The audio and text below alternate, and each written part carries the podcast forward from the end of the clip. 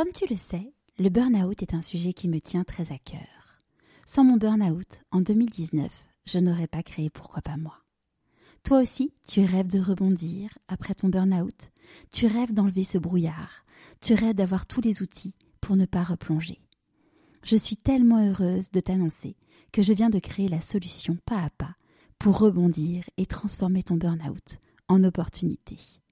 En moins de trois mois, tu auras confiance en toi, tu auras compris les vrais responsables, tu auras toutes les clés pour vivre la vie qui te correspond. Ce programme est finançable avec ton CPF et pour toute inscription avant le 18 mars, profite d'une offre spéciale lancement. Pour en savoir plus, rendez-vous sur pourquoipasmoi.co.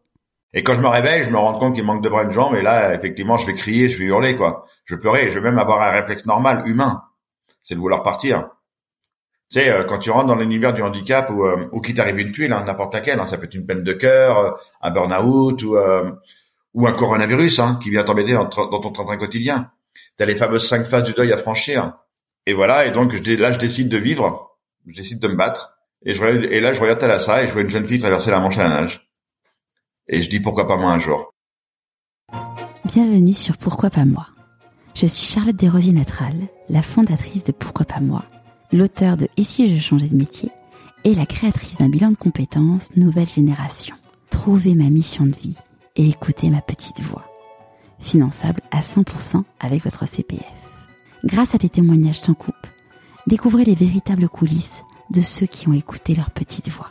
Pourquoi pas moi Le podcast qui t'invite à écouter ta petite voix? Pour ce centième épisode, je suis très émue de partager avec vous cet épisode avec Philippe. Dans le podcast, j'ai à cœur de vous montrer qu'il ne faut pas attendre un accident de la vie pour écouter votre petite voix. Philippe nous démontre que l'on peut être optimiste, quel que soit le handicap ou les épreuves que la vie nous envoie à traverser. Je vous promets un épisode plein d'émotions et avec beaucoup de rire. J'espère que vous prendrez autant de plaisir que moi à l'écouter. Je ne vous en dis pas plus. Je vous souhaite la bienvenue dans l'univers de Philippe Croison. Bonjour Philippe. Bonjour. Est-ce que tu pourrais nous parler de l'objet que tu as choisi pour te présenter, s'il te plaît? C'est un objet très simple. Je dirais que tout le monde, enfin tout le monde, ceux qui aiment l'eau euh, utilisent euh, des palmes. Super. Des, grandes ou des petites?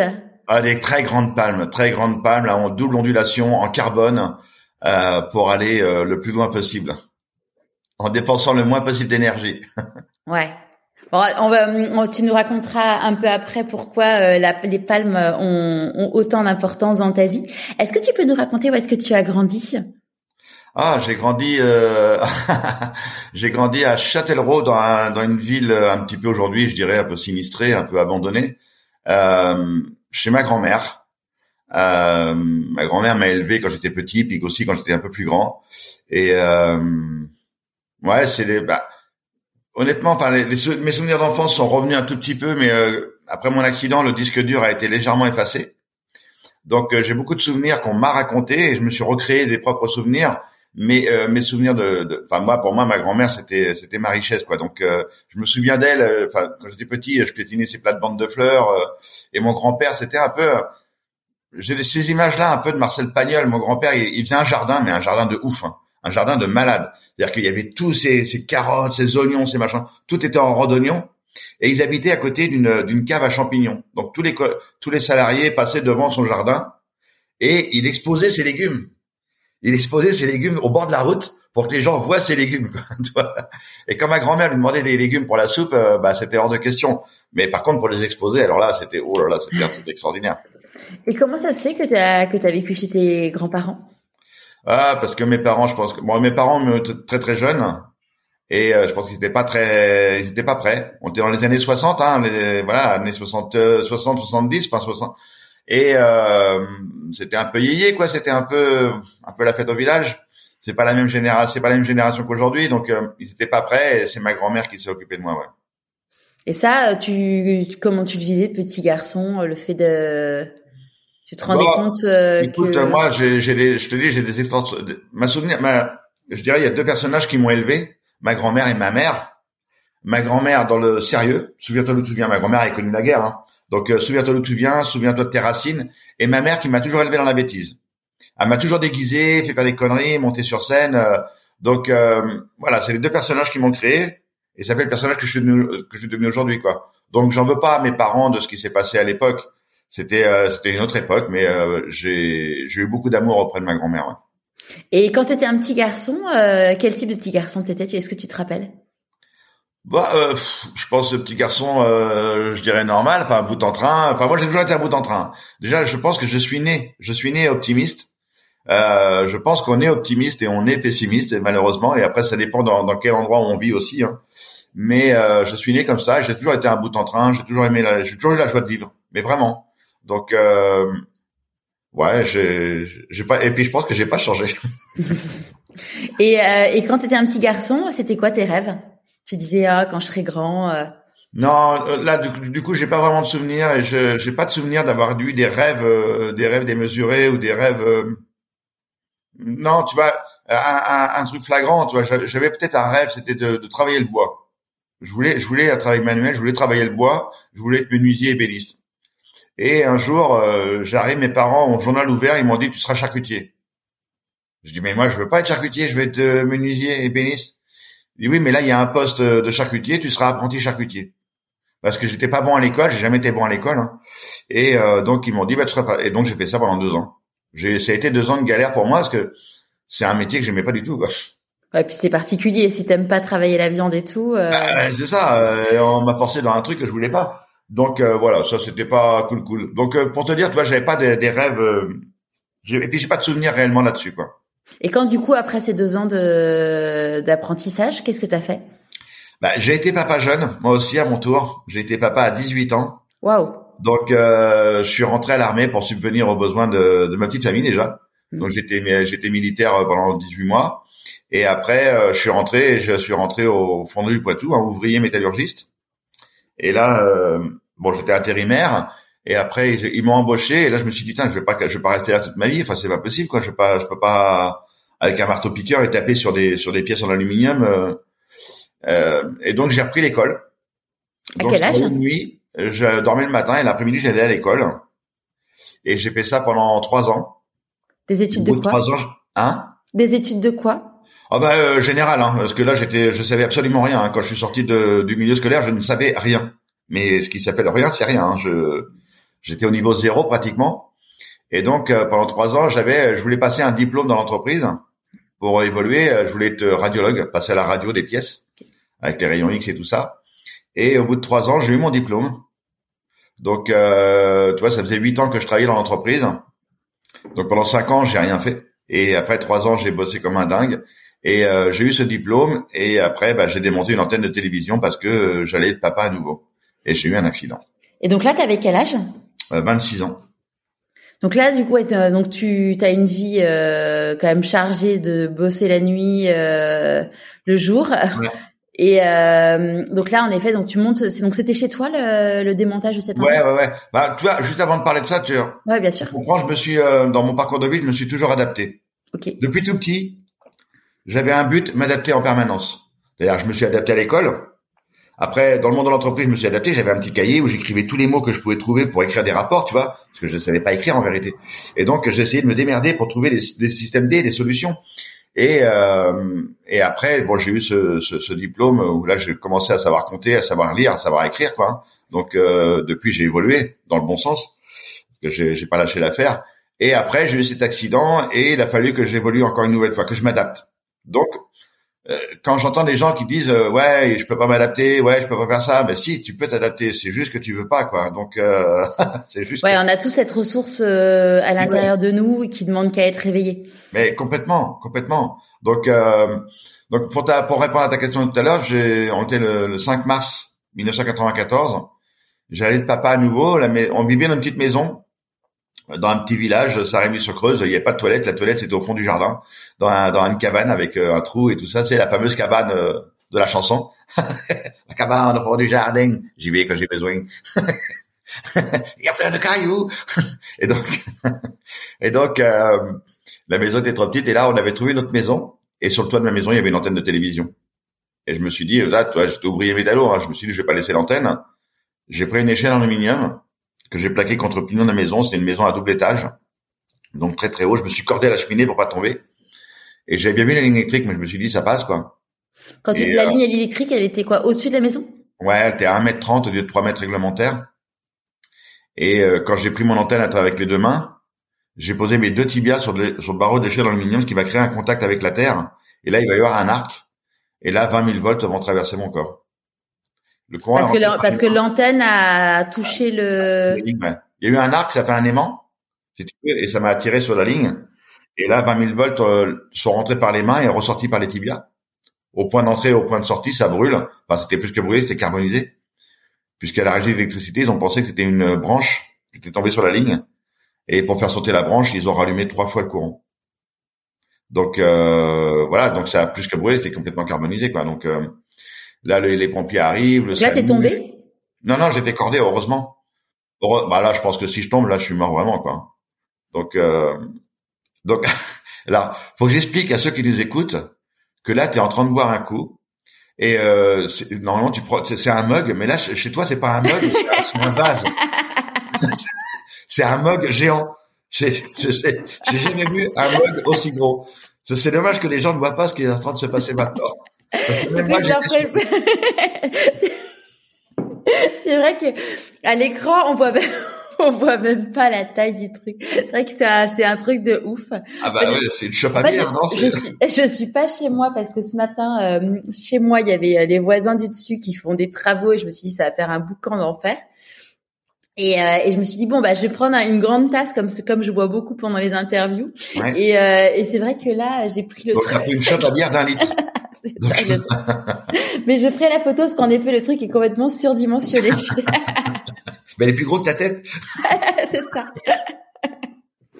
Donc voilà, cher auditeur, vous êtes en, en direct en, train d'entendre ce qui vient de se passer, mais c'est ça. cool. Donc là, du coup, euh, es, euh, tu viens de te prendre la foudre, c'est le cas de, c'est le cas de le dire. T'es conscient? Ouais, ouais. Je, premier impact, c'est un arrêt cardiaque. Je vois ma vie défiler une vitesse folle. Deuxième impact, je reviens à moi. Et au troisième fois, il rallume le courant. Là, c'est pas moi. Qui, là, j'ai pas de souvenir euh, réel. Euh, c'est les voisins, enfin, c'est les, les, témoins, hein, et même les gendarmes qui sont arrivés. Enfin, après, et ils m'entendent gueuler après quelqu'un en disant non je veux pas partir je reste là je vous dis je veux pas partir mais après qui je gueule j'en sais strictement rien mais je me bats contre quelqu'un pour pas partir ouais. t'as pas de souvenir euh, du tunnel ou des choses comme ça? Non non non non non non j'ai j'ai le souvenir de cette de ce film qui passe devant mes yeux le film de mon parcours de vie mais qui passe à une vitesse folle hein. c'est euh, tu prends une bobine tu la mets en accéléré et il y a des images qui sortent ma grand-mère, par exemple, je parlais de ma grand-mère, je parlais de mon mariage, la naissance de mon premier garçon et ainsi de suite. Les images, elles sortent du film, elles passent devant tes yeux comme ça, et hop, elles retournent dans le film. C'est vraiment les images, de, les meilleurs moments de ta vie qui passent devant tes yeux et ouf, et ça repart. Et ça, ça a duré euh, à peine une seconde, quoi. Mais pour moi, ça a duré longtemps. Oui, bien sûr. Pour moi, ça a duré longtemps, mais mais voilà. Donc euh, et là, le, toute ma toute la toute la chaîne se met en route pour me sauver la vie, quoi. Les pompiers, le SAMU, l'hélicoptère et et après l'hôpital à Tours, quoi. Et donc là, tu arrives à l'hôpital. Euh... Qu'est-ce qui se passe Il y a l'anesthésiste qui arrive avec la petite seringue magique. Et enfin, à un moment donné, ça fait, ça à peu près deux heures que l'accident a commencé, tu vois. Donc là, il m'endort. Euh, j'ai une petite phase de réveil de quelques secondes. J'en ai pas le souvenir, ça non plus. C'est ma mère qui m'a raconté cette anecdote. Et puis ceux qui étaient là, il y avait ma mère, mon père, mon frère et mon, ex-femme qui était là derrière la vitre, stérile. Et ma mère me pose la question, est-ce qu'à ce moment-là, c'était un instant d'humour qui était ancré au plus profond de moi-même? Où déjà j'avais compris ce qui m'était arrivé, je voulais leur faire du bien, tu vois? Et maman me pose la question, elle me dit, ça va mon garçon? Et d'après eux, j'ai répondu, je dis là, je crois que je suis cuit Et je me suis endormi pour deux mois. Et au bout de deux mois, quand je me réveille, effectivement, là, je me rends compte qu'il manque de bras et de jambes, quoi. Parce qu'il t'avait, euh, il t'avait mis dans un coma artificiel. Artificiel, ouais, ouais, ouais, ouais, ouais, avec des doses de ouf. Alors, il me réveillait de temps en temps pour, essayer d'être un peu étanche, mais euh, mon cerveau ne, se remettait pas en marche réellement, quoi. Donc je comprenais pas ce qui se passait réellement. Donc euh, c'était à mes parents et à mon ex-femme et mon frère, c'est à eux qui ont la décision hein, de dire un jour on, va couper le bras droit, le lendemain on va couper le bras gauche et, et la jambe droite et ainsi de suite, quoi. Ça s'est fait en plusieurs semaines. Ouais, ça a été progressif. Ils ont pas, euh, ils ont pas amputé directement. Non, non, non, ils ont essayé de sauver le maximum, mais malheureusement, à chaque fois, ils pouvaient pas, quoi. Et quand je me réveille, je me rends compte qu'il manque de bras et de jambes. Et là, effectivement, je vais crier, je vais hurler, quoi. Je vais pleurer. Je vais même avoir un réflexe normal, humain. C'est de vouloir partir. Tu sais, euh, quand tu rentres dans l'univers du handicap ou, euh, ou qu'il t'arrive une tuile, hein, n'importe laquelle, hein, ça peut être une peine de cœur, euh, un burn-out ou, ou un coronavirus hein, qui vient t'embêter dans, dans, ton train quotidien. Tu as les fameuses cinq phases du deuil à franchir.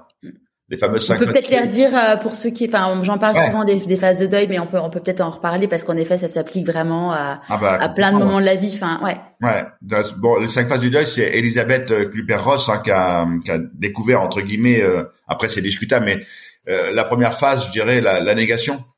On refuse ce qui nous arrive, on refuse la sanction, on refuse la punition, euh, avec les fameux pourquoi, pourquoi ceci, pourquoi cela, pourquoi j'ai fait ça, pourquoi j'ai fait ceci. Il n'y a pas de réponse au pourquoi. Pourquoi moi euh... Ouais, pourquoi moi? Le fameux pourquoi moi. Mm. Le pourquoi t'as fait ça, le pourquoi. Il n'y a pas de réponse au pourquoi. Les pourquoi ils sont là pour vous harceler, pour vous piquer, essayer de vous réveiller. Après, il y a la phase de négociation. Une fois que le, ce qu'on appelle aussi le marchandage. Excuse-moi, j'ai un chat dans la gorge. Avec mes enfants, j'aboie pour faire euh, partir le chat, mais. le, le, la phase de négociation, c'est euh, moi en l'occurrence une fois que le personnel soignant était parti, la famille était partie, il y avait une partie de mon cerveau qui dit laisse tomber mon gars, c'est fini, arrête de lutter, ta vie s'arrête maintenant, pourquoi tu veux te battre? Et il y a l'autre partie qui dit attends, peut-être que, peut-être que. Après il y a la phase de dépression, puis vient la terrible phase de colère, et enfin la phase du retour à la vie, l'acceptation. Mais surtout il y a la tristesse, ouais, il y a la tristesse euh, entre la, après la. Ouais, on peut mettre la tristesse avec la dépression, tout ça, c'est un, oui, un, un, mélange. Euh, et surtout les, les, les, phases que je viens d'expliquer, il n'y a pas d'ordre prédéfini. Hein. Non, bah c'est des moments en effet, tu dis bah c'est bon, ça va mieux, et puis bing, tu te reprends un truc dans la figure et. Ouais. Et tu repasses en phase de dépression, tu repasses en phase de colère. Et moi, ça a mis euh, sept ans. Pendant sept ans, je me suis, j'ai mélangé toutes ces phases-là. Et ma, ma vraie phase de colère est arrivée seulement sept ans après mon accident. Parce qu'il n'y a pas d'ordre et surtout il n'y a pas de durée de temps. Une phase peut durer un jour, une semaine, un mois, un an, mais on peut rester aussi bloqué sur une phase toute sa vie.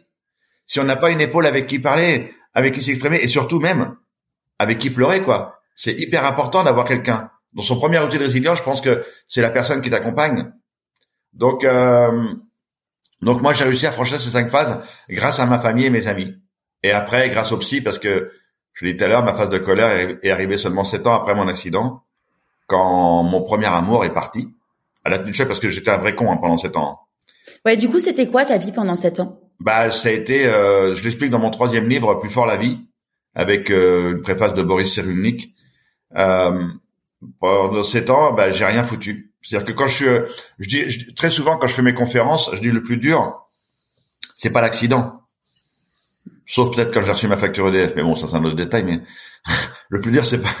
non, je déconne. mais non, je déconne, c'est une vanne. Je dis, le plus ah, non, mais je sais pas, ils auraient pu te, je sais pas. Ils auraient pu me facturer le. Ils ont branché un compteur en bas de, l'échelle pour voir combien je consommais. non, le plus dur, c'est pas l'accident ni le centre de rééducation. Pour moi, le centre de rééducation, c'est de la franche camaraderie, quoi. C'est du retour à la vie, c'est l'acceptation, c'est. Le retour à la maison. Euh. Mais, le, mais le retour à la maison, c'est ce qui, c'est ce qui, c'est ce qui est pire. Il y a rien de pire que ça. Enfin, c'est, c'est terrible. Et quand je suis rentré chez moi, j'ai fait deux erreurs. La première, j'ai dit bonjour à une amie, la télévision. Donc je me renfermais, je me levais le matin vers 14-15 heures. et je me réveillais, je me et j'allais me coucher vers 3-4 euh, heures du matin. Et pendant sept ans, j'ai fait lit, canapé, canapé, lit. Je me suis renfermé sur moi-même. Et ma deuxième erreur, j'ai cru que mon infirmière et mon aide-soignante, c'était mon épouse. Et euh, elle a tenu le choc pendant sept ans, où j'avais des phases de colère, des phases de dépression, des phases de... Voilà, c'était pas le, le meilleur moment, quoi et elle est partie au bout de sept ans. Et bizarrement, je m'étais préparé à à ça en me disant si ça arrive, c'est pas à eux de partir, c'est à moi. Et là, j'ai me suis mis en action réellement pour partir réellement, bah, mettre fin à mes jours, quoi. Hein. Et euh, je voulais me jeter dans la rivière avec mes prothèses de marche. Autant dire que j'aurais coulé très très vite. Hein. Et pour me donner un peu de courage, j'ai acheté une bouteille d'alcool. Moi qui bois jamais d'alcool, mais vraiment, je bois très très peu d'alcool. J'aime pas ça. Et euh, j'ai acheté une bouteille à la piscine de mon village. J'ai demandé de l'ouvrir parce que je pouvais pas l'ouvrir tout seul et de la mettre sur cette passager de ma voiture il est vraiment sympa mon épicier. Est-ce que tu pouvais, euh, tu pouvais conduire? Ouais, ouais, j'avais déjà une voiture où j'étais autonome et ainsi de suite. Et je me suis garé au bord de la rivière, j'ai attrapé la bouteille, j'ai bu quelques gorgées. Bon, je m'en suis foutu partout. Hein. Je suis sorti de la rivière et euh, je suis sorti de la voiture j'ai marché vers la rivière. Mais euh, comment te dire, marcher avec des prothèses quand t'es pas bourré, c'est pas facile. Quand t'es bourré, tu vas pas loin. Et là, je me suis ramassé la goule dans l'herbe et les pompiers m'ont retrouvé quelques heures plus tard, parce qu'ils avaient déclenché le plan hors sec hein, pour m'en. Et ils m'emmènent à l'hôpital. Ah oui, un, détail important, c'est que quand j'étais à l'hôpital, mon père, pour me protéger, je pense que mon père, c'est un peu cette ancienne génération où euh, Il faut être fort. Faut pas montrer sa douleur. On avance coûte que coûte. Ça, c'est ça, c'est, un peu ces anciennes générations un peu merdiques là où, euh, ouais, c'est, l'homme n'a pas le droit de pleurer, l'homme l'homme doit être fort, mais c'est quoi ces conneries euh, monumentales? Et euh, et donc mon père, il avait dit à ma famille et mes amis, ceux qui vont voir Philippe au milieu, en milieu stérile, je veux que personne ne pleure devant lui. Je veux qu'on nous montre qu'on va être famille forte, qu'on va être des amis soudés. S'il y en a un qui pleure devant lui, ça va être entre lui et moi. Et donc on a joué tous ce rôle pendant sept ans. Pendant sept ans, tout le monde s'auto-protégeait les uns les autres. Jamais personne ne parlait de l'accident quand on était en réunion de famille. Jamais. C'était interdit. Bah, c'était tabou, quoi. C'était tabou. Fallait pas se faire mal. Et donc, quand j'ai explosé sept ans plus tard, les pompiers m'emmènent à l'hôpital. Et là, j'entends ma mère qui hurle dans le couloir parce que les pompiers l'avaient prévenu. Ils m'avaient ramené mon fauteuil roulant et j'entends ma mère qui hurle, mon père qui fonce sur moi en gueulant, mais pourquoi tu nous fais ça maintenant? Pourquoi sept ans plus tard? Et moi, je hurle, je dis, mais pourquoi t'as jamais parlé? Pourquoi tu m'as jamais dit que je t'avais ressenti? Et là, je vais demander un coup de main aussi. Ça va durer un an. Mais mes parents ont besoin d'un psy, mon frère, euh, mes deux petits garçons, mon ex-femme, tout le monde a besoin d'un psy sept ans plus tard. Parce qu'on s'est tous autoprotégés. Le pire des poisons qui puisse exister sur la Terre. Ne pas parler, ne pas communiquer, mais c'est juste terrible, quoi. Mm. Et euh, au bout d'un an, je réunis ma famille, je leur demande pardon. Je dis excusez-moi, j'ai peut-être été méchant, mais c'était nécessaire certainement. Mais maintenant, je vais mieux. Je vais redémarrer une nouvelle vie. Et c'est comme ça que j'ai redémarré une nouvelle vie avec mes deux garçons. La maman était pas loin, hein, c'était open bar. Hein. Les garçons faisaient ce qu'ils voulaient. On, est, on est passé au juge en disant voilà, on est open surtout, on est amis maintenant et euh, on, les enfants c'est eux les patrons, c'est eux qui vont décider ce qu'ils vont faire en vacances ou n'importe quoi. Et on a fonctionné comme ça. Donc du coup, tu t'es séparé à quel moment de, ton ex-femme? Bah euh, sept ans après l'accident. Et j'ai vécu comme ça pendant trois ans avec mes deux garçons, un petit peu en, en autarcie, mais j'ai commencé à, à, faire des choses. On est parti en voyage tous les trois, on a fait des choses. Et au bout de trois ans, euh, je me suis inscrit sur un site de rencontre pour rencontrer l'amour une nouvelle fois. Et ça, j'avais le trouillomètre à zéro. Hein. Je, je, pensais pas que ça allait être possible. Je dis putain, mais qui va être capable d'aimer un comme moi, quoi? Et j'ai rencontré Susanna, qui a changé ma vie euh, une bonne fois pour toutes. Mais vraiment. Génial. Ouais, ouais. Elle a écrit un livre qui s'appelle Ma vie pour deux. Dans l'ombre du héros, une femme. Qu'est-ce que je prends dans le bouquin? Mais euh, avec beaucoup d'amour. Et elle m'a, elle m'a sorti, de, elle m'a sorti de, de, mon marasme. Moi. Elle m'a, elle m'a offert son énergie dans, dans mes aventures, dans nos aventures il y a mon dépassement de soi, mais il y a surtout le dépassement de soi Susanna et surtout le don de soi. Hmm. Ma chérie, elle va faire cinq ans pour que je réalise mes rêves. Et au bout de cinq ans, elle a fait un petit burn-out. Parce que je l'ai poussé un petit peu trop loin. C'est-à-dire que elle parle, elle parle beaucoup des aidants. Elle savait pas qu'elle était aussi une aidante. Elle avait de l'amour, mais elle était devenue une aidante. Et moi, en tant qu'aidé, bah, tu sais, un aidé, euh, c'est un peu comme un enfant. Plus tu lui dis oui, plus il va t'en demander. Mais lui, il se rend pas compte que tu es dans la souffrance. Il se rend même pas compte. Il est, parce que la personne qui est à côté de lui, par amour, elle va dire oui à tout. Et elle va se, elle va s'autodétruire. C'est en fait, c'est pas, c'est le fameux, c'est le fameux triangle de Cartman. C'est, euh, c'est sauveur, persécuteur, euh, victime. C'est qu'en fait, tu te dis, euh, si quand t'es aidant, parfois tu rentres dans cette dans cette posture de sauveur. Et en fait, si tu rentres dans ce triangle, bah il y a un moment, tu vas t'auto-persécuter, tu vas te dire à un moment t'es victime, et du coup, c'est là, c'est ce qui te bouffe ton énergie. Sauf que si tu aides sans être dans cette posture de sauveur, ça change tout en fait. Exactement, exactement. Mm. tu sais que l'espérance de vie d'un aidant est 15 ans inférieure à la moyenne nationale, quoi. Waouh c'est 15 ans de moins hein, de vie. Hein.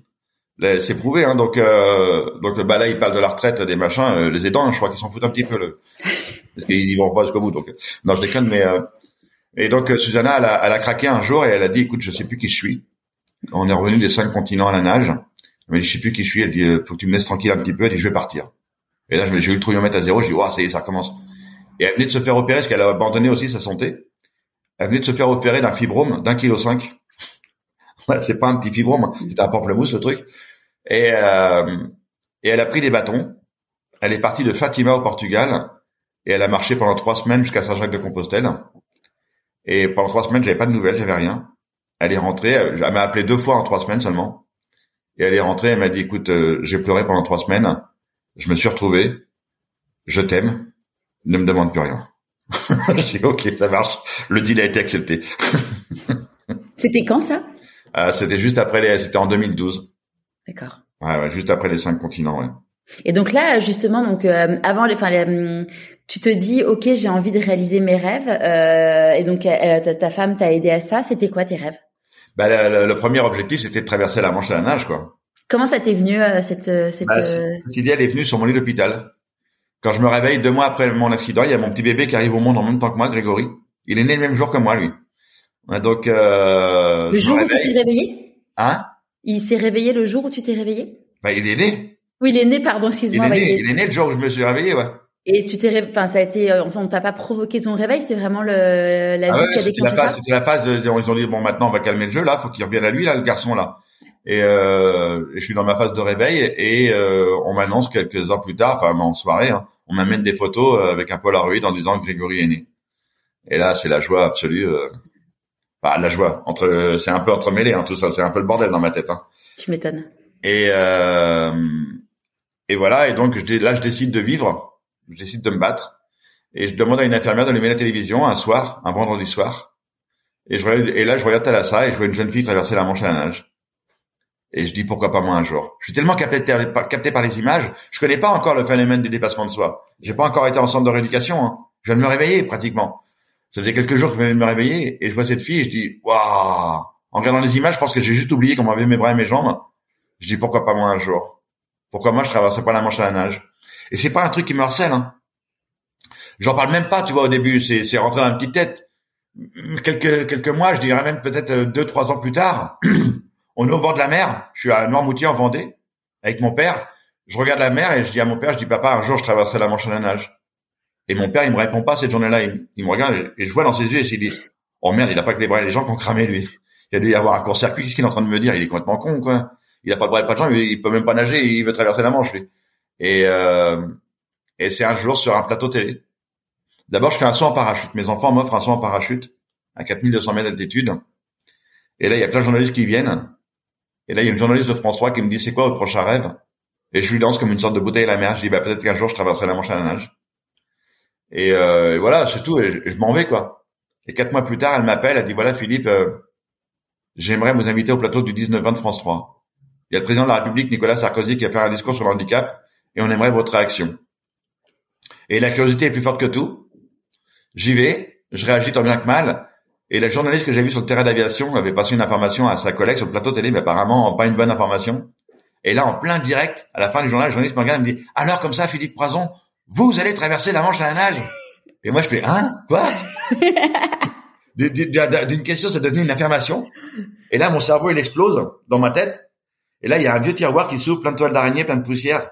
Il y a un mot qui sort de là-dedans sans que je le contrôle. Il arrive à ma bouche. Et en plein direct à la télévision, j'ai fait oui.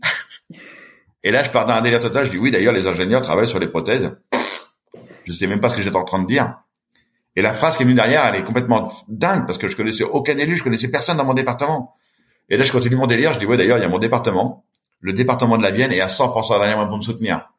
Sauf qu'ils étaient pas au courant non plus. et là, tu vois, et ça faisait trois ans qu'on était ensemble avec Susanna, hein, déjà. Ça faisait trois ans qu'on était ensemble. Elle était derrière les caméras, je sors du plateau télé, elle me regarde, elle me dit, euh, excuse-moi, mais c'est quoi la traversée de la Manche la nage? Et moi, je la regarde, je dis, je sais pas. Elle dit, comment ça? Se passe Je dis, non, j'ai vu ça il y a plus, il y a plus de dix ans sans envoyer à l'hôpital, mais je sais pas ce que c'est, quoi. Et on rentre à la maison, et pour la première fois de ma vie, pour te dire que ça me harcelait pas, hein, je tape traversée de la Manche à la nage, et là, je vois 34 km à vol d'oiseau. Je dis, oh putain, je sais pas nager, moi. Température de l'eau. justement, c'est la question que j'allais te poser. Avant, tu nageais? Ah non, pas du tout. Pas du tout. Et là, je vois température de l'eau euh, 14 degrés. Et, taux, et surtout, euh, ce qui m'a fait le plus peur, hein, taux de réussite chez les valides, depuis 1875, 10%. Waouh. Je dis, oh la galère, dans quoi je suis parti? Donc la première personne à convaincre, c'était Susanna. Et je l'ai regardé droit dans les yeux, dis, écoute chérie, j'y vais seulement si tu me dis oui, quoi, parce que ça va être dur, hein, ça va être super violent, je sais même pas ce que c'est, quoi. Et par amour et par ignorance comme moi, oh, elle a dit oui. Oh, j'ai dit, t'es sûr? Et après, mon deuxième réflexe, j'ai appelé le département de la Vienne. Et je suis tombé sur la secrétaire du président et, et je lui explique, elle me dit, ouais, elle dit, je vous ai vu hier soir à la télé, ouais. Et elle dit, écoutez, il y a le président qui est passé, il a dit, si croisons un appel, vous me le passez. Et elle m'a passé le président, euh, et là, je suis tombé sur un humaniste, un homme extraordinaire, un homme politique qui, avait foi en son métier, quoi. Et je dis au bout du téléphone, je dis, bonjour président, voilà, je veux traverser la Manche, je suis ingénieur, des prothésistes, ainsi de suite. Et je dis, euh, le département, est-ce qu'il peut m'aider? Et au bout d'un certain temps, un petit moment de silence, j'entends une grosse voix qui est de l'autre côté qui dit, bah écoutez, je pense qu'on n'a pas trop le choix. Et c'est comme ça que mon département est rentré dans l'aventure. Et après, j'étais voir l'élu au sport de ma ville, Châtellerault, le mec, je le connaissais pas. À ce moment-là, j'ai 40 ans. J'ai jamais fait sport de ma vie. Je suis gras comme un lardon. Je fais 25 kilos de plus qu'aujourd'hui. Et j'entre dans le bureau de ce mec avec mon fauteuil électrique. Le mec, il fait, ah ouais, quand même. je pense que ça l'a piqué quand même. Ça y a piqué les yeux. Et il me dit, euh, ok, t'as besoin de quoi? Je dis un accès à la piscine. Tu te rends compte, il y a des gens qui m'accordent la confiance à ce moment-là, quoi. Je suis pas sportif, je sais pas nager et, et, il me fournit un entraîneur et, et, puis après je trouve euh, Arnaud et Jacques de nageurs longue distance français qui avaient réussi la Manche et je monte une équipe de winners pour aller dans ce flot des de dingue. Et euh, entre le moment où du coup tu passes sur le bateau de France 3 et le moment où tu fais la traversée de la Manche, il s'écoule combien de temps? Deux ans. Deux ans d'entraînement. Mon équipe avait imaginé trois ou quatre ans d'entraînement. Et moi, je leur ai dit non, hors de question, c'est pas possible. Je dis moi, euh, je vois pas une étincelle, je vois pas une lueur. Je dis on coupe la poire en deux. Je dis vous avez deux ans. Parce que moi, j'ai imaginé le faire en un an d'entraînement. Ouais, ils ont rigolé. Hein. Ils étaient morts de rire. Parce que la première fois qu'ils m'ont mis dans l'eau, j'ai pas été dans le bon sens, j'ai coulé. Parce que je savais pas nager. Donc ils ont venu me chercher au, fond de la piscine. donc c'était pas parce que je leur avais pas dit que je savais pas nager. Je voulais leur faire la surprise. surprise. parce que quand tu veux quand tu veux mener une aventure honnêtement comme ça, si tu leur dis je sais pas nager, je suis pas sportif, machin, il y a plein qui vont fermer qui vont fermer la porte. Donc euh, j'ai d'abord monté l'équipe et après je leur ai annoncé que je savais pas nager quand j'étais au fond de la piscine. Et, et, euh, ils m'ont transformé en, en, deux ans de temps. On a fait 4000 km de natation. Au plus fort de l'entraînement, quand j'étais au meilleur de ma forme, je faisais 35 heures de natation par semaine et 6 heures de gainage par semaine. Donc imagine, c'était euh, pendant deux ans, ça a été nager, manger, dormir, nager, manger, dormir pendant deux ans, que ça. Donc euh, t'imagines la dureté, pas de mariage. Il y a eu deux mariages dans la famille, on n'a pas été. J'étais à la cérémonie, j'ai eu le droit à la cérémonie, mais j'ai pas eu le droit d'aller à la fête parce que le lendemain je devais aller nager. Et mon coach m'autorisait pas d'aller à la fête de la famille parce que j'avais un objectif à atteindre. Donc j'avais un coach qui était très très dur. Mais je pense que c'est important d'avoir un coach qui est très dur quand on a un défi comme celui-ci. Si tu un coach qui te dit euh, ouais, c'est pas grave, t'es fatigué, demain on fera plus. Non non non non non. Je t'ai demandé de faire 9 heures dans un bassin de 25 mètres, tu fais 9 heures dans un bassin de 25 mètres et tu fermes ta goule. Parce que et quand j'avais mal, j'étais dans, dans le dur, elle, me disait la douleur n'est qu'une information. Nage.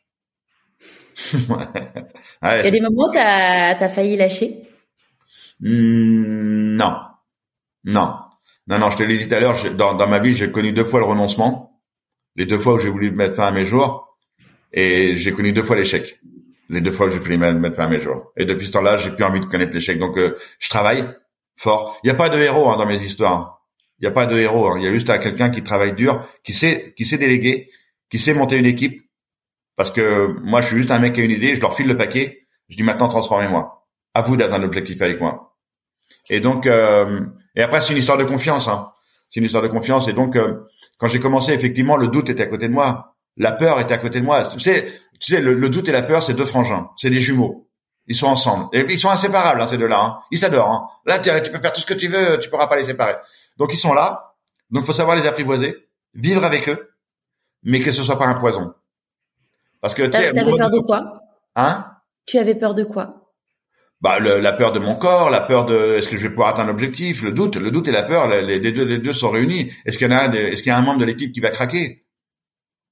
Donc, euh, et quand, quand j'avais trop, trop, trop, trop d'énergie comme ça négative qui montait en moi, et ça c'est mon mode de fonctionnement depuis tout petit, hein, j'ai besoin de pleurer, j'ai besoin de lâcher prise. Donc euh, tu vas, tu vas me dire il est fou ce mec-là, mais je mets de la musique. Donc je prends un baladeur, je mets de la musique, je mets Starmania, hein, le monde est Stone. Ça en général, ça me fait pleurer tout de suite. Je, je prends mon fauteuil, je m'en vais dans les bois, je mets de la musique et là je, je craque, je hurle, je pleure, mais je crie hein, dans les bois. Le premier lapin qui passe, en prend plein la tronche, le pauvre lapin. Il dit mais j'ai rien fait moi, c'est pas grave, t'es là, t'es du à tout prendre. Et donc je vide ces mauvaises, cette mauvaise énergie. Et après, je rentre à la maison, je, je mets la compagnie créole, tu vois, ouais, oh bal, oh, parce tu vois, je, mets une musique un peu plus sympa. Et, mais la musique compte beaucoup pour moi dans ma vie. Euh, c'est quelque chose qui me porte. J'adore la musique, mais tous les types de musique. Hein, je suis vraiment, euh, euh comme on dit, éclectique. Et euh, je peux mettre de la musique classique quand je nage, de la musique rythmée. D'ailleurs, je faisais des heures et des heures de nage avec de la musique dans les oreilles, avec un, un MP3 euh, étanche. Et même à la fin, avec mon entraîneur, on, met, on mettait les rythmes, euh, des musiques rythmées. J'avais 30, musiques de, 30 minutes de musique rythmée, où là, fallait je nage euh, à fond. Et après, j'avais une heure de musique douce pour nager calmement, tranquille, peinard, faire de la sophrologie en nageant et ainsi de suite. Et après, 30 minutes de musique rythmée et ainsi de suite, comme ça pendant des heures et des heures et des heures et des heures de nage. Et donc, euh, ça, c'est mon mode de fonctionnement. Ouais. Quand j'ai besoin de craquer, encore aujourd'hui, hein, quand j'ai besoin, je c'est pas et même des fois quand je suis sur scène, ça m'arrive de craquer sur scène parce que je je vis ce moment de partage intense avec le public et c'est très très difficile pour moi aussi. Quoi. Donc euh, voilà comment je fonctionne. Ça c'est vachement, euh, enfin c'est très très important d'accepter sa vulnérabilité. vulnérabilité tu vois, euh, l'été dernier euh, j'ai j'ai vécu un vrai trauma parce que parce que mon mari m'a quitté et et en, et en fait j'ai vu bon bah, ma psy, une, une amie qui est pédopsie et tout et qui m'a dit Charlotte c'est hyper important que tu pleures de, devant tes enfants, que tes enfants se disent que si tu pleures ils ont le droit de pleurer aussi. Oui. Et et ça c'est vraiment, enfin tu vois voilà il y a des moments bah il y a des moments de il y a des moments de de haut, il y a des moments de bas, et c'est c'est pas de dire bah voilà je suis pas superwoman. Il y a des moments où c'est difficile, et c'est d'accepter de le dire parce que finalement de dire aux autres regardez bah voilà on a tous des moments de, de, de, des coups durs des coups de bas on a des émotions et c'est les accepter pour et et le fait d'en parler ça aide aussi les autres à se dire bah oui mais en fait moi aussi j'ai le droit. Ouais, ouais complètement. Complètement. Ah ben ça et surtout pour les enfants parce que moi le pédopsie quand j'ai eu mon accident il y a eu un des voisins qui a eu un réflexe. Jérémy, bon, il avait 7 ans. Hein. il voulait attraper l'échelle pour aider papa. Autant dire qu'il aurait été électrocuté tout de suite et qu'il serait peut-être mort aujourd'hui. Et le voisin l'a attrapé au vol et il l'a emmené dans la maison d'à côté. Ce qui fait que l'enfant ne voyait plus mais entendait tout. Il entendait les hurlements de sa mère, il entendait les hurlements de son père qui disait au revoir à ça, que, j'allais mourir et ainsi de suite. Et lui, il pouvait plus agir. Et il était dans le noir parce qu'il voyait rien. Et quand il a fait un dessin euh, j'ai d'émotion. Et quand il a fait un dessin avec le pédopsie, il a fait un dessin de son papa qui faisait des, étincelles en haut de l'échelle, qui est en train de brûler avec des flammes, et euh, plein de petits points noirs en bas. Et il y avait euh, deux, trois petits points rouges. Et le pédopsie a dit, euh, c'est quoi les petits points noirs? Il dit, c'est tous ceux qui étaient en bas de l'échelle qui n'ont pas aidé mon papa. Et il dit, les petits points rouges, il dit, ça, c'est les pompiers, tous ceux qui ont aidé papa. Mais il dit, et toi, t'es où? Il dit, moi, je suis dans la maison qui est là. Et là, oh putain, mais c'était vraiment violent, quoi. Donc, euh, donc, euh, et là, le pédopsie a eu la même réflexe que toi. Il a dit, mais un enfant doit vivre, doit vivre ce qui est en train de se passer. Il doit, il faut, il faut pas le protéger comme mon père qui a voulu me protéger en disant à tout le monde, il faut pas pleurer devant lui. Le pire des poisons, il faut que ça communique.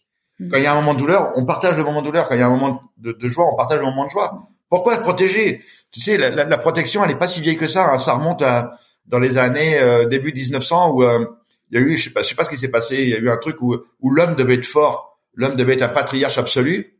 C'était fin des années 19, enfin début 1900 et, c'était du grand n'importe quoi quoi. C'était devenu du grand n'importe. L'homme n'avait plus le droit de pleurer et n'avait pas le droit de pleurer en public. C'était con, hein. Alors qu'avant, euh, il avait le droit, il, s'habillait avec de la couleur. Et même à partir de ce moment-là, l'homme qui s'habillait avec de la couleur avant n'avait plus le droit de s'habiller avec de la couleur à ce moment-là. Et on est devenu terne. C'est juste terrible. Ah, c'est vraiment accepté. Et donc là, du coup, euh, donc tu fais la traversée de la, tu arrives le jour où tu dois faire la traversée euh, de la Manche. Comment tu te sens? Ah bah là, moi, je suis open, je suis à plein gaz. Hein. Moi, je suis hyper concentré. Je suis dans ma bulle. on me réveille à 3 heures du matin. Euh, faut savoir qu'on avait vécu une semaine de galère en Angleterre parce qu'il y avait de la tempête. C'était à quelle époque de l'année, du coup? Euh, Septembre. Le 18 septembre 2010. Et pendant une semaine, on est un peu en panique, l'équipe est en panique, on n'a plus de bateau parce que je me suis fait arnaquer par les Anglais. Donc il fallait de payer 3000, 3000 euros de plus en liquide. Donc le médecin, l'huissier, enfin tout le monde a tiré de l'argent en liquide avec les cartes bancaires pour le payer ces enfoirés d'anglais. Et euh, parce qu'il y a un gros business, hein, tu vois, il y a à peu près entre 500 et 700 personnes par an qui viennent traverser la Manche pendant les quatre mois d'été. Et il y a un gros business, c'est à peu près 5000 euros par tête. Donc euh, les bateaux de pêche, ils vont plus à la pêche. Ils emmènent les nageurs, c'est plus c'est plus rentable. Hein. À quatre nageurs par semaine, 20 000 balles par semaine. Et puis t'es sûr, euh, et puis t'es sûr hein de, t'es sûr d'avoir le cash et. Ah ouais, c'est 20 000 euros par semaine par bateau. Donc euh, tu vois, tu fais le calcul euh, par mois, ça ça va vite. Hein. Donc et en plus que j'arrive là-bas, il m'arnaque, il me dit tu me donnes 3 000 euros de plus si tu veux te passer tout de suite. donc on va faire ça. Et le jour J où je me réveille, donc je suis 3 heures du matin, et mon grand garçon Jérémy me fait une surprise. C'est lui qui me réveille. Alors que normalement, il y a que mon équipe qui était là, quoi. Il y a que Susanna qui devait me réveiller. Tout était écrit, préparé. Le jour où tu pars, il peut pas y avoir d'improvisation. C'est pas possible. Ouais, t'as tout qui est tout. Euh, t'as, as visualisé tout. T'as tout visualisé pour tout pouvoir. Tout est planifié, tout est prêt. Et là, c'est mon grand garçon qui me réveille. Et je le regarde avec un air méchant. Je dis, tu fais quoi là, Jérémy là? Et là, il me regarde et un petit peu, un peu emmerdé. Il me dit, mais papa, il dit, je voulais être là pour le départ, mon papa. Je voulais pas louper ça, quoi. Et je dis, ok, puisque t'es là, on va pas parler. À partir de ce moment-là, je te fais un gros bisou et on va faire les échauffements tous les deux. Et donc pendant une heure, on fait les échauffements tous les deux, les bras, les jambes, les abdos, le dorsaux, le cou. Et au bout d'une heure, je lui fais un gros bisou. Il repart du côté français avec sa petite chérie qui, était, qui avait fait le voyage avec lui. Et là, je lui pose une question malheureuse. Je lui ai dit, il est où ton petit frère? Ah bah là, ça l'a libéré. Hein. Il dit, papa, Grégory, il est en France, il est de l'autre côté. Et, il a failli me faire craquer à ce moment-là. Il dit, papa, il est de l'autre côté, il y a toute la famille, les amis, ils ont fait des bus, papa, tous ceux qui t'ont. Il y a presque une centaine de personnes qui t'attendent de l'autre côté. Je dis, putain, mais tais-toi, bordel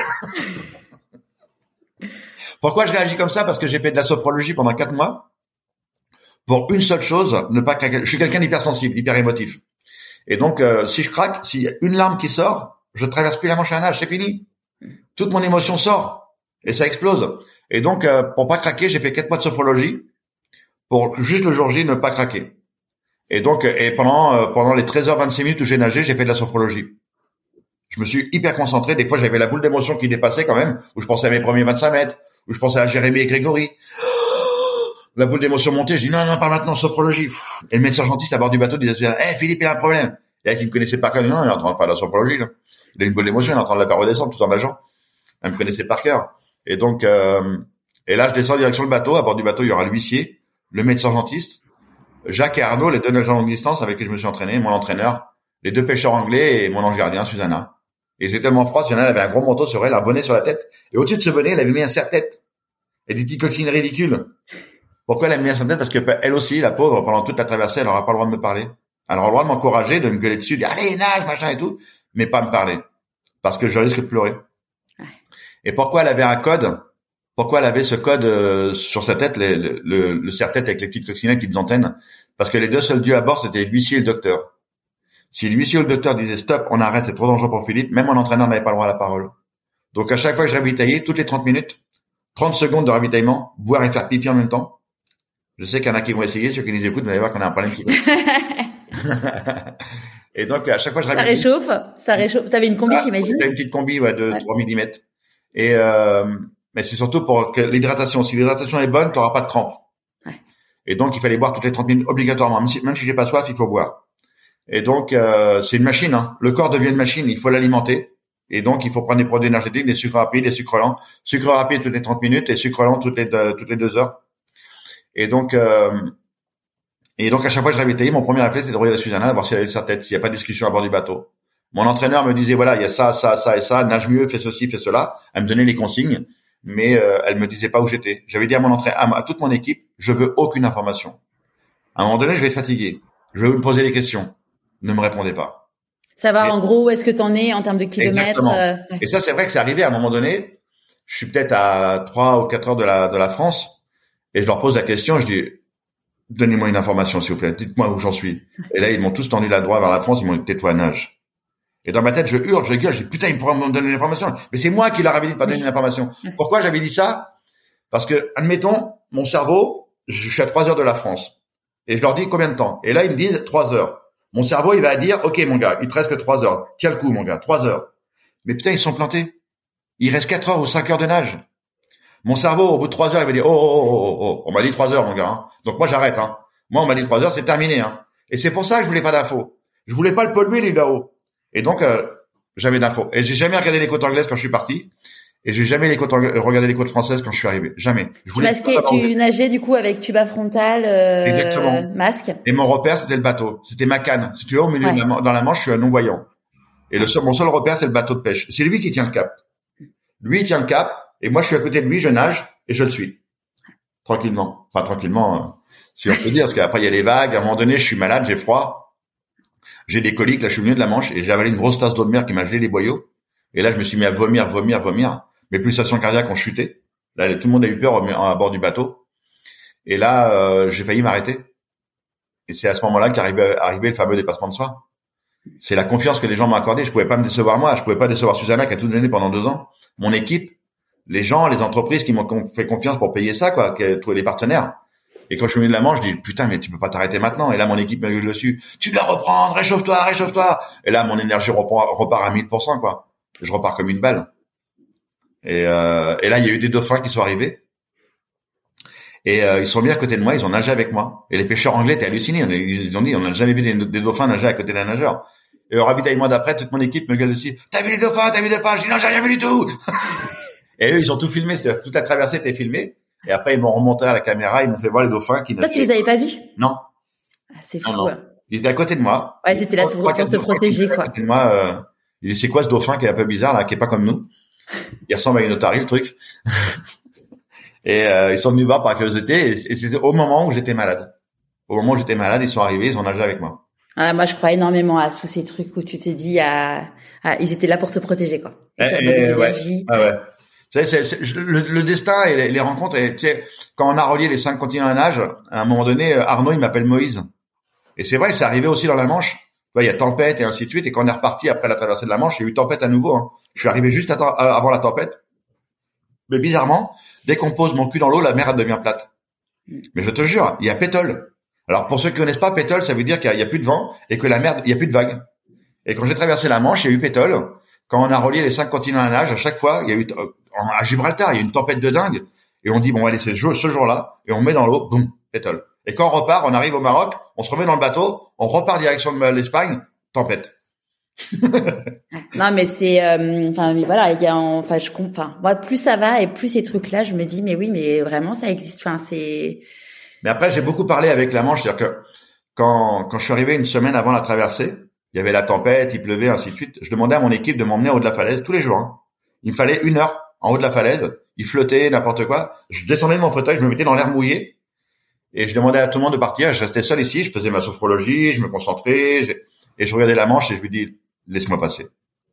On en a chié pendant deux ans, mais tu peux pas imaginer quoi. Laisse-moi passer. Je lui parlais. Il fallait que je lui parle, il fallait que je la regarde. J'avais peur. À chaque fois que je montais là-haut, je regardais la manche. Je dis putain, mais dans quoi je suis parti? Quelle galère. Mais j'étais tellement prêt, j'étais tellement entraîné que il fallait que je lui parle. Et elle m'a laissé passer. Génial. Et donc quand tu arrives, euh, quand tu arrives en France, comment comment ça se passe? Oh, alors là, c'est du grand n'importe quoi.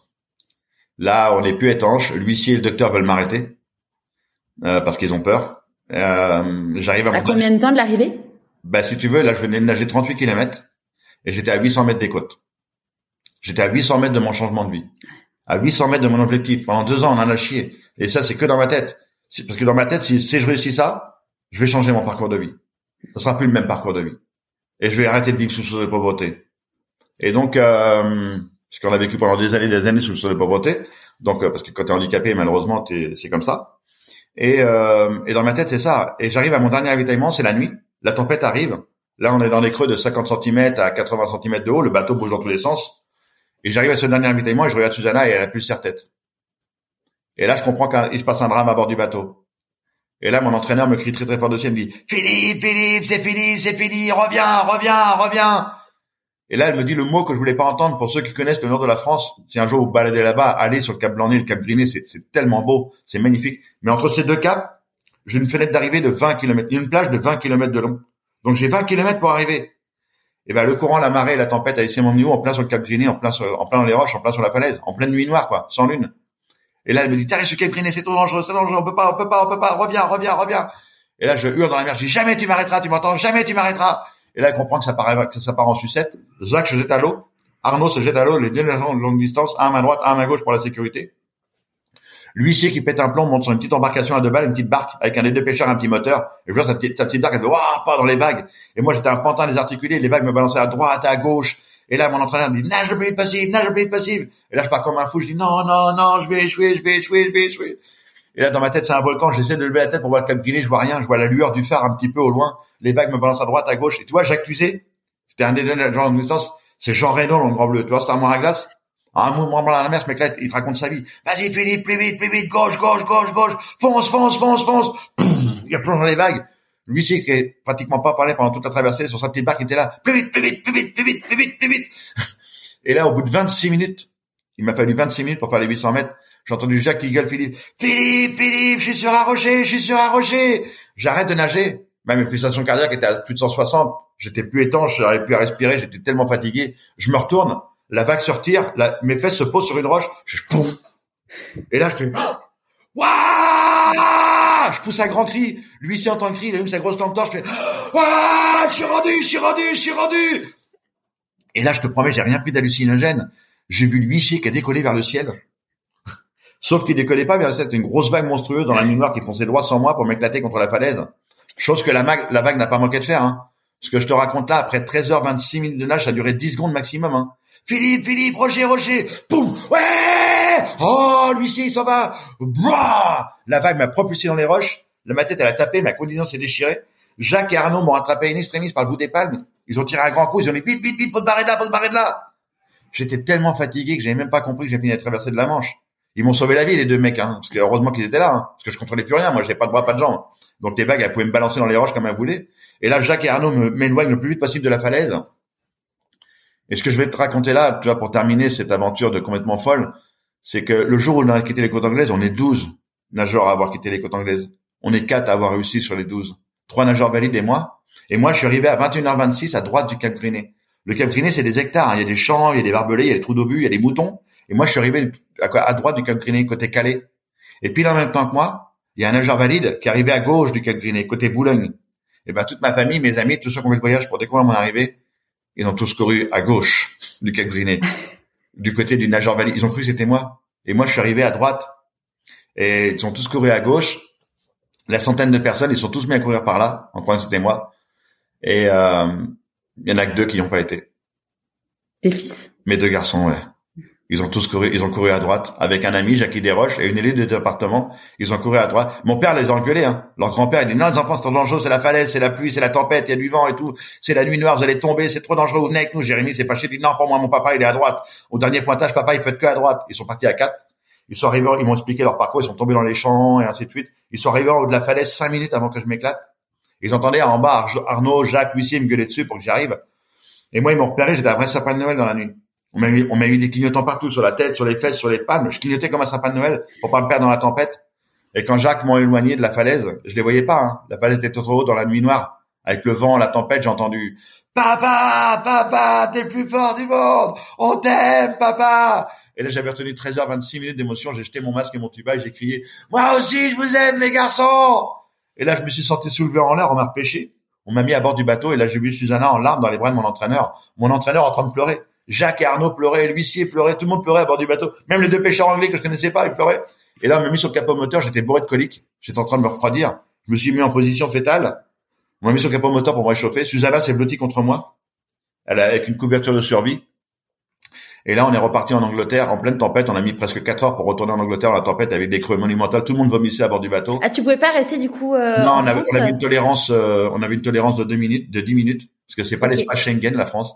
Fallait je repasse par l'Angleterre pour revenir par la France, complètement. Et c'est en repartant vers l'Angleterre que j'ai compris que bah, que j'avais pas traversé la Manche à la nage, que on l'avait traversé ensemble. C'était un gros travail d'équipe pendant deux ans de ouf quoi. Et là, t'as deux deux gros sentiments qui t'attaquent la joie et la tristesse. La joie d'avoir réussi, tu pleures de joie, et tu pleures de tristesse parce que c'est fini. Ouais. Tu vas te séparer de ton équipe. Et c'est pour ça qu'après, je suis parti à, à relier les cinq continents à la nage. Au bout de combien de temps? Quelques mois plus tard, hein, parce que je pouvais plus rester en place. Et avec Arnaud, on savait pas comment le dire à Susanna, et avec Arnaud, on se parlait en code. On parlait du, du livre Le Club des Cinq, on parlait des cinq continents.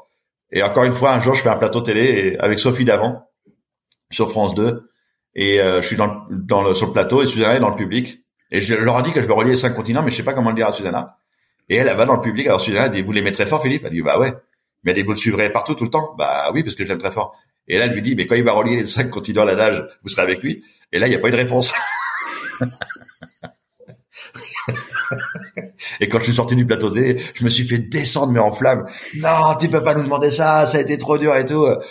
Et non, mais t'inquiète pas, je vais le faire avec Arnaud, tout va bien, chérie et tout. Non, non, mais et puis après, au fur et à mesure, elle nous voit travailler, elle voit le dossier se monter, et elle vient, elle me dit, tu vas, tu vas chez les papous, il y a rien là-bas. Elle dit, je serai là, je serai avec toi, c'est dangereux. Quelques temps plus tard, elle revient me voir, elle me dit, elle, regarde, tu vas au détroit de Bering, mais c'est, y a rien là-bas. Dit, bon là, je serai avec toi. Et un jour, il y avait des amis à table, on avait fait une, réception et il y avait plein d'amis qui étaient là. Et elle arrive, elle, dit, ouais, ouais, on va relier les cinq continents à la nage et tout. Elle prenait le truc comme si c'était son, son machin et elle était en train de le vendre à tout le monde. Et je dis, mais t'es en train de... Elle dit, oui, je serai là avec toi partout. Donc, elle était repartie.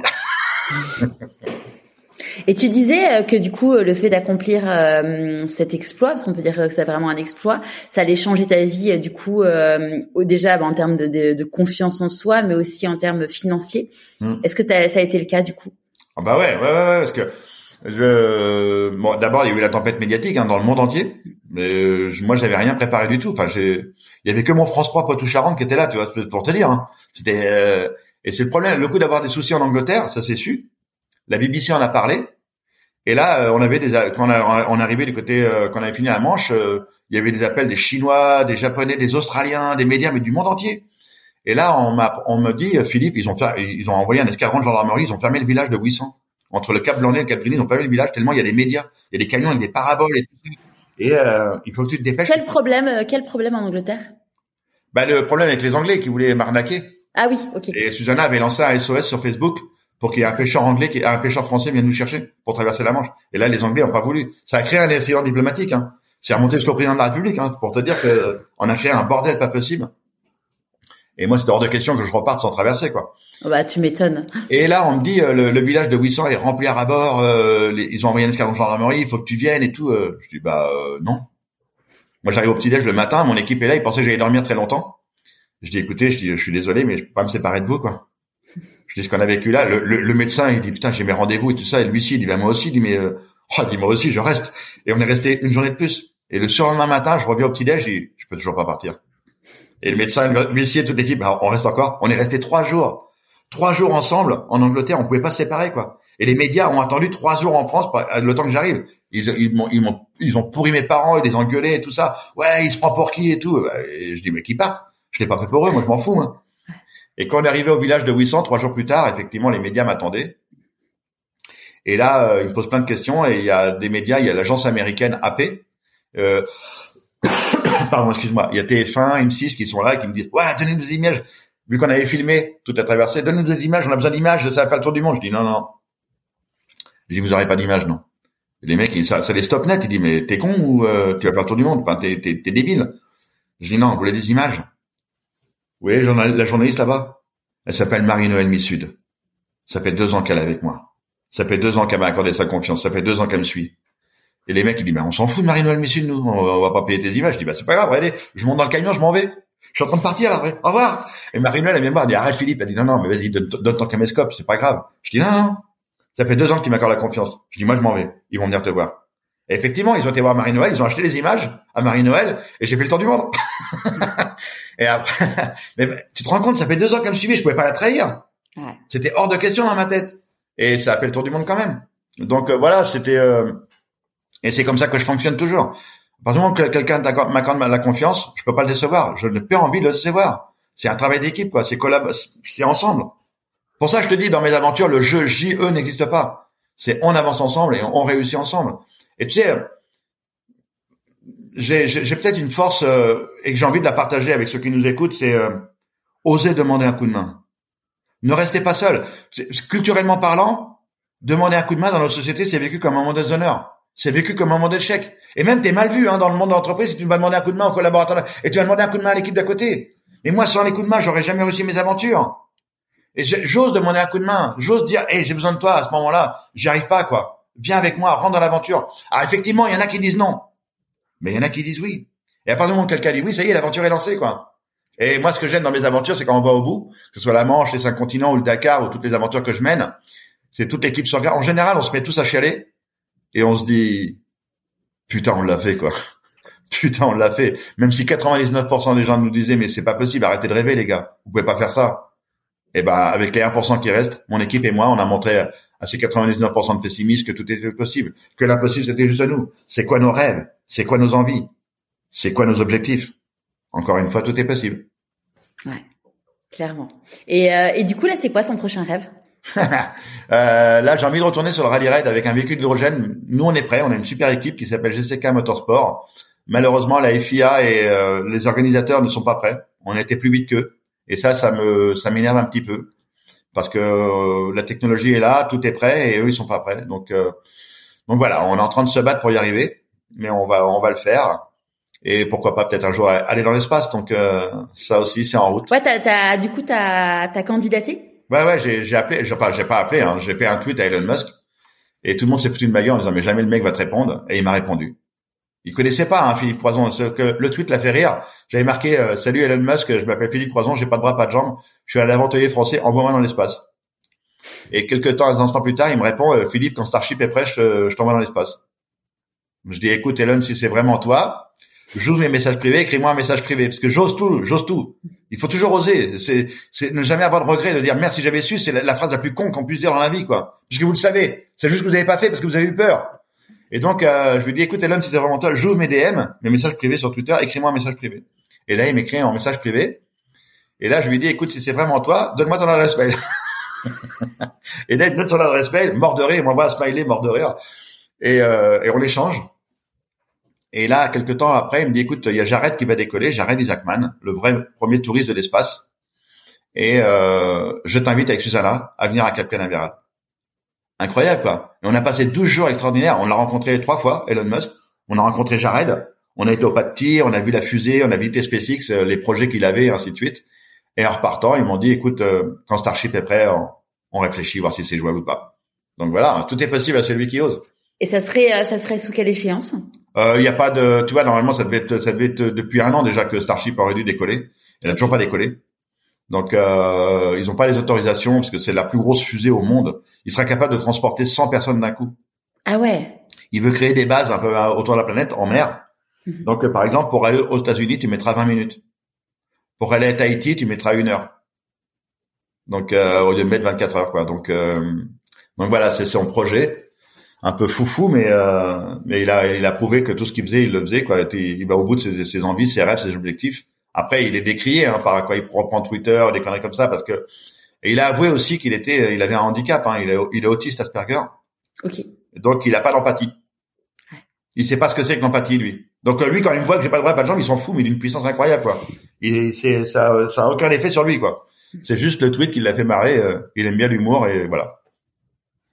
Voilà comment euh, comment je mène mes aventures, comment je j'ose des choses et que pendant des années, j'ai, j'ai pas osé. Je suis resté renfermé dans mon, dans mon carcan, dans ce qu'on m'a appris à l'école, dans ce qu'on m'a appris dans mon éducation. Et j'ai fait exploser un petit peu tout ça, puisque aujourd'hui, euh, bah, tout ce que je vis, c'est du plus, quoi. C'est du bonus. Donc, je le vis. Je me pose pas de questions, est-ce que je peux? Je fais. Et après, je me rends compte que c'est dur. Ça va être violent, ça va être difficile, mais l'aventure est lancée. Comment t'écoutes ton intuition? Ah, bah, je l'écoute tout simplement. Hein. J'ai, euh, j'ai, j'ai une envie. Je dis, bah, je fais et euh, mon cerveau ne me freine plus quoi. Mon cerveau ne me freine plus et après je tu l'as compris, j'ai de la préparation physique mais j'ai aussi beaucoup de préparation mentale. J'ai travaillé la cohérence cardiaque, l'auto-hypnose, le... pour mes aventures, je prépare énormément mon mental. C'est-à-dire que lui, c'est lui hein, qui, est, le patron. Tu sais, quand, je parle de la manche, la manche c'est 25% physique, le reste c'est la tronche. Quand ton corps crie au secours, il, il crie à la, à, à, me demande d'arrêter, mon cerveau lui dit non. On va aller au bout, tu continues, on avance ensemble, tu te calmes, T'as encore des ressources. T'as encore des ressources, tu peux continuer, mon gars. Donc euh, c'est lui, c'est le patron. Donc il faut préparer aussi son mental. Tu sais, quand je vais, quand je mène une aventure, je visualise toujours l'arrivée. Je visualise la victoire, je visualise l'équipe sur le podium. Et je visualise jamais l'échec. Très souvent en conférence, on me dit mais est-ce que tu t'es préparé à l'échec? Mais jamais de la vie. Jamais j'ai planté la graine de l'échec. Si tu la plantes, elle va pousser. Et le jour où tu as une difficulté dans ce que tu as préparé, qu'est-ce que tu vas faire? Bah tu vas t'appuyer sur cette petite plante qui a poussé en disant mais oui, c'était prévu tout va bien. Non, non. C'est pas prévu. Tu as un objectif, tu dois l'atteindre. Point. Et ça, la visualisation, tu vois, on en parle beaucoup dans tout ce qui est euh, sportif. Et euh, moi, enfin, j'invite vraiment toutes les personnes à visualiser, mais pour des choses dans la vie tout court, en fait, finalement, tu te dis, euh, ça sert vraiment dans mm. pour plein de choses. Tu, tu, moi, je vois cet été, tu vois, il a fallu que je déménage, il a fallu que je déménage et tout. En fait, euh, je me suis visualisée sur le canapé de l'appart que j'avais euh, que j'avais visité. Tout le monde m'avait dit mais t'as un dossier de merde. Euh, bref, il y a plein de raisons pour lesquelles tu feras que qui feront que je n'aurai pas cet appart. Je me suis visualisée, visualisée, visualisée. Puis l'agent immobilier m'a appelé en me disant bah c'est bon Charlotte, euh, il est pour toi l'appart. Et c'est vraiment un truc, enfin, de le pratiquer, ça, ça change la vie. Mais oui, complètement, mm. complètement. Et, et tu sais que c'est comme le, le positif attire le positif. Ah tellement. Et comme le négatif attire le négatif, si tu es positif dans ta vie, que tu as une envie, que tu et que tu arrives à un rendez-vous en étant positif, et que mais ça, mais ça transpire, ça transpire, et tu arrives à convaincre des gens comme ça en étant positif. Mais attention, hein, par contre, il faut pas créer de personnage. Non, faut pas, faut pas que ça. D'ailleurs, tu vois, c'est marrant parce qu'il y a quelqu'un qui m'a dit récemment, euh, quelqu'un que j'ai rencontré il y a pas longtemps et qui me dit, mais en gros, toi, t'es tout le temps positive, même euh, vu les galères, les, les galères récentes que j'ai eues. Et je dis bah oui, mais il me dit mais en fait c'est pas un, il me dit mais c'est pas un masque. Et je dis bah non c'est pas un masque parce qu'en fait je me suis tellement entraînée à me dire bah dans chaque situation il y a du positif et, et qu'au final c'est vraiment maintenant c'est c'est ma façon de de penser, de respirer, de dire bah dans même dans toutes les galères il y a du positif. Il suffit juste de le de le regarder. Mais c'est voilà c'est un entraînement mental et puis à un moment donné bah ça ça devient un, un réflexe. Exactement c'est ça. C'est comme quand tu as, as une difficulté bah tu l'affrontes, tu la regardes et tu dis comment je travaille avec elle. C'est ça. Qu'est-ce que j'en apprends euh? Il y a une phrase qu'on peut traiter de ridicule et de d'absurde et, qu'on, en général, on l'a dit avec un, un peu désinvolture. C'est après la pluie, beau temps. Mm. Cette phrase, elle est tellement vraie. Elle est tellement vraie. Après, la pluie, beau temps, tu peux avoir un orage, tu peux avoir un tsunami, comme on l'a dit tout à l'heure, quand j'ai eu mon accident, il a fallu 7 ans pour me reconstruire, un peu plus de 7 ans. Mais après, la pluie, beau temps, quoi. Toujours. Toujours. Faut savoir être patient, attendre et travailler, regarder et affronter ce qui t'arrive. Juste affronter ce qui t'arrive. Ouais, et puis tu vois, on en parle souvent dans le podcast, c'est d'avoir euh, cette posture, pas la posture de la victime, se dire bah voilà, je, je, je peux agir, je peux prendre ma vie en main, même même euh, voilà, même avec toi, ce qui t'avait, enfin ce que t'as vécu, tu pourrais dire euh, que t'aurais pu que t'aurais pu ouais abandonner et en fait non. Exactement. Alors attends, j'en ai pour deux secondes. J'ouvre la porte à mon chat parce qu'elle est dehors, elle veut rentrer, elle miaule depuis tout à l'heure. Allez viens. Oh. Allez noisette, dépêche-toi. Voilà. Désolé, hein. Pas de souci, Noisette là, voulait se rejoindre à nous. Merlan elle voulait rentrer absolument. Euh, elle miaulait, elle miaulait, elle miaulait, donc euh, j'ai craqué. Comment tu célèbres tes réussites? Comment quoi? Comment tu célèbres tes réussites? Ah, ben je les célèbre avec l'équipe déjà d'une. Et euh, et après, euh, voilà, je, tu sais, moi, je, je, je, suis plus heureux. C'est pas dans la dans, dans la réussite, dans l'objectif final. Là où je suis heureux, c'est la préparation. vraiment, c'est euh, tout le monde retient la cerise sur le gâteau, la traversée de la Manche ou les cinq continents, mais moi ce que je retiens, c'est les deux ans de préparation, c'est l'équipe, le travail, le, les moments de doute, les moments difficiles, quand l'équipe veut arrêter, que je les remotive. Quand moi je vais pas bien, mon équipe remonte le moral. Quand mon équipe ne va pas bien, c'est moi qui remonte le moral. C'est, c'est, c'est moi pour moi c'est ça. Oh, noisette, t'es chiante là. c'est ça la célébration. Maintenant, il faut que je ouvre la porte du bureau. Et voilà, tu l'entends? Ça le fait. Oui, j'arrive. Oh, j'ouvre la porte du bureau maintenant. Eh, tu m'as pris pour ton portier ou quoi, toi? Avance Allez, va-t'en. Je vais plus te voir. Voilà. Bon, bah, désolé, hein. Pas de souci, c'est ça, c'est ça, c'est ça le direct, entre guillemets. Ben oui. À quel moment dans ta vie tu t'es dit pourquoi pas moi? Euh, bah, à partir du moment où j'ai commencé l'histoire de la traversée de la Manche, ouais. C'était là, ouais, ouais, ouais. Pourquoi pas moi, ouais. C'est une, une très bonne phrase. Pourquoi pas moi? Pourquoi ça serait pas possible? Donc euh, ouais, c'est ça a commencé là, ouais. Ça a commencé en 2008. Ouais. C'est quoi pour toi la, demi, la, la réussite? Euh, C'est quoi la réussite? C'est être euh, être heureux, enfin être bien dans sa dans sa peau, être euh, ouais, c'est c'est pas forcément réaliser des gros exploits comme on, vient de parler. Hein. C'est euh, trouver son auto-résilience, que ce soit dans l'écriture, dans la cuisine, reprendre des études, mais trouver quelque chose qui vous plaise et de le faire. Et ne pas ne pas dire je peux pas, c'est pas vrai c'est faux. C'est des fois on se dit, euh, tu vois, c'est comme faire un peu de sport le matin. Ah mais oui, mais moi j'ai pas le temps. Mais alors pourquoi tu te lèves pas une demi-heure plus tôt? Ou une heure plus tôt? Pourquoi tu le fais pas? C'est juste parce que tu n'as pas envie. Mais si tu le fais, fais-le au moins une fois. Tiens, une semaine. Tente une semaine de te lever une heure plus tôt et de faire et de faire le moment pour toi, ce que tu aimes. Et tu vois qu'à la fin, peut-être que les premiers jours, tu vas dire ah putain c'est un peu dur quand même. Et après, tu vas dire waouh, putain mais je suis tellement heureux de le faire. Je suis tellement heureux de le faire que c'est pas grave de se lever une heure plus tôt c'est pas grave. Tu te couches une heure plus tôt si tu veux aussi, mais tu changes. Tu changes ton ton ton paradigme. Tu changes tu changes ta, façon de voir les choses et, et tu fais. Fais-le pour toi. Même si tu as euh, une famille, des enfants, t'es débordé, accorde-toi ce temps pour toi. Si tu le fais pas, bon bah bon courage. Ouais, bon courage. Tu vas louper tellement de choses. Tu vas louper tellement de choses. Alors qu'aujourd'hui, voilà, moi c'est vraiment mon mode de fonctionnement. C'est euh, j'ai une envie, un, rêve, un objectif. Je, je, le fais. Je le fais. Et pour moi, ça c'est le plus grand des bonheurs, ouais. d'être avec du monde autour de moi. C'est partager, quoi. C'est ça le, le, vrai sens de, de, du bonheur, c'est le partage. C'est de partager des moments forts. Qu'est-ce que tu penses que le petit Philippe de 6 ans dirait s'il te voyait aujourd'hui? Euh, il me dirait ouais bravo mec. Bravo mec été dur. Été violent mais putain bravo que je suis content de ce que t'es devenu quoi. Euh, après euh, je dis souvent hein, je dis le, gars qui avait des bras et des jambes il est mort le 5 mars 94 il y a une longue période d'acceptation pour accepter le celui qui avait un nouveau schéma corporel. Mais aujourd'hui euh, j'aime bien ce que je suis devenu ouais. Très souvent je termine d'ailleurs mes conférences en disant mon handicap m'emmerde au quotidien. À cause de lui il y a des trucs que j'ai pu faire. Mais grâce à lui j'ai fait des trucs de dingue et, euh, et très souvent, on me pose la question est-ce que si on te tes bras et tes jambes, est-ce que tu retournes à ta vie d'avant? Ma réponse est non. Non, parce que j'aime ma vie d'aujourd'hui, parce que j'en ai fait quelque chose. Et ça, c'est le plus important, non? Hmm. Donc voilà. C'est sûr. On dit que dans la vie, quand on fait des choix, il y a des renoncements. Ah bah oui, obligatoire. Obligatoire. il y a des sacrifices. Il y a des sacrifices à faire. Il y a des, il y a des sacrifices. Oui et non, j'en sais rien. Après, je, je connais pas la vie de tout le monde. Hein. Chacun réagit différemment à l'adversité, à ce qu'il est en train de vivre. Mais obligatoirement, il y a, y a forcément des sacrifices. Si tu te dis, mon parcours de vie n'était pas, n'était pas celui que j'avais envie, il faut savoir dire stop. Faut savoir dire stop. Ok, c'est pas, c'est pas grave. Hein. Ça va être dur.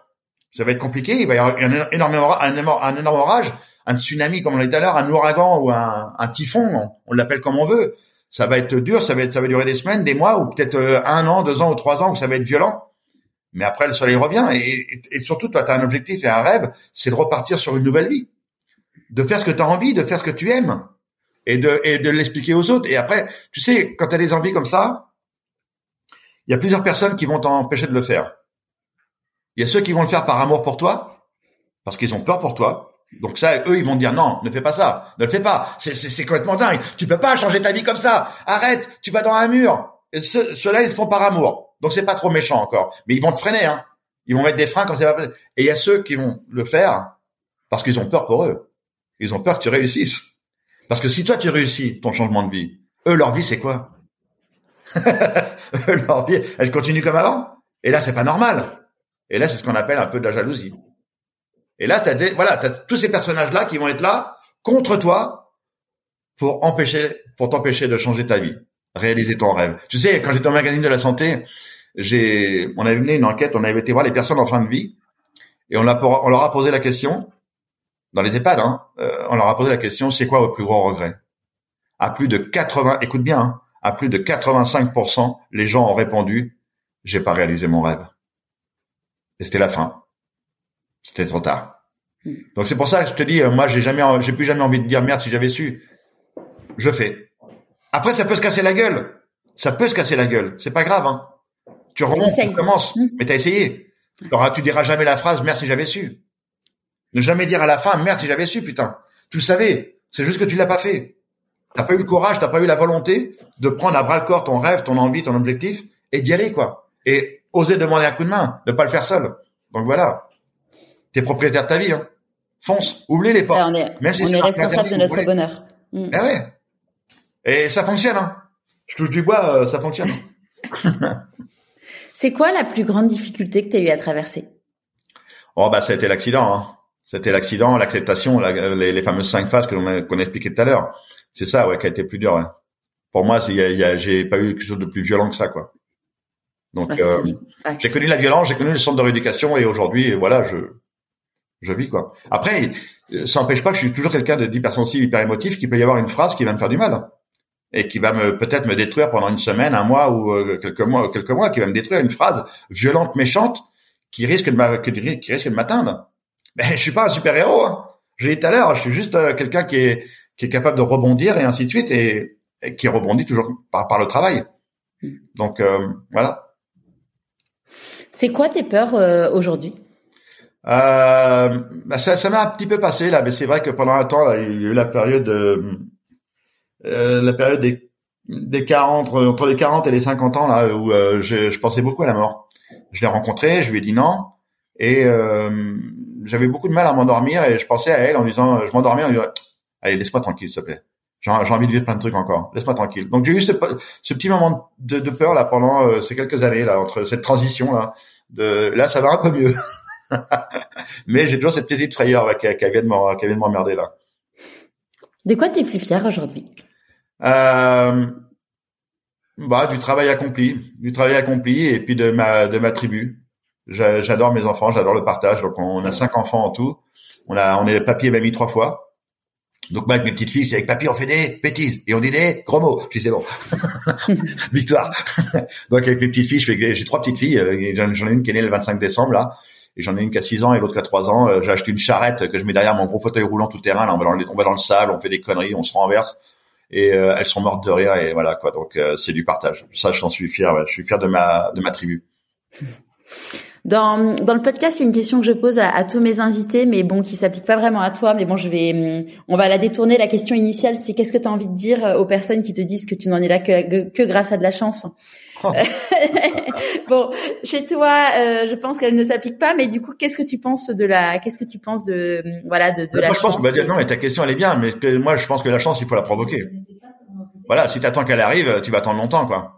Tu sais, moi j'ai attendu pendant sept ans dans mon canapé, il s'est rien passé. Hein. Et à un moment donné, j'ai arrêté d'attendre, je me suis mis en action et j'ai provoqué.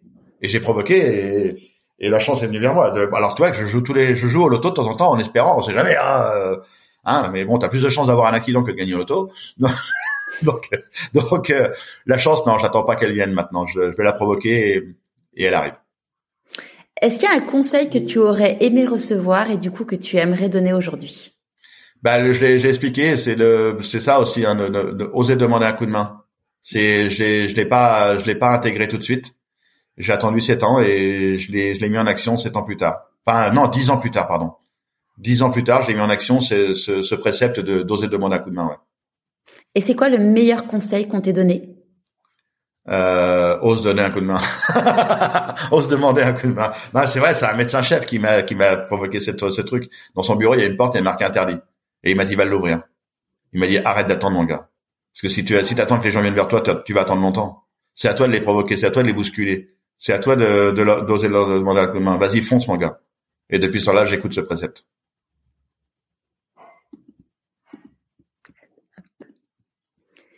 Tes prochains défis, du coup, c'est euh, donc tu disais euh, voilà, le, le, rallye. raid, et puis euh, bah il y a l'académie, l'académie Philippe Croison avec les petits jeunes là qui s'entraînent tous les jours.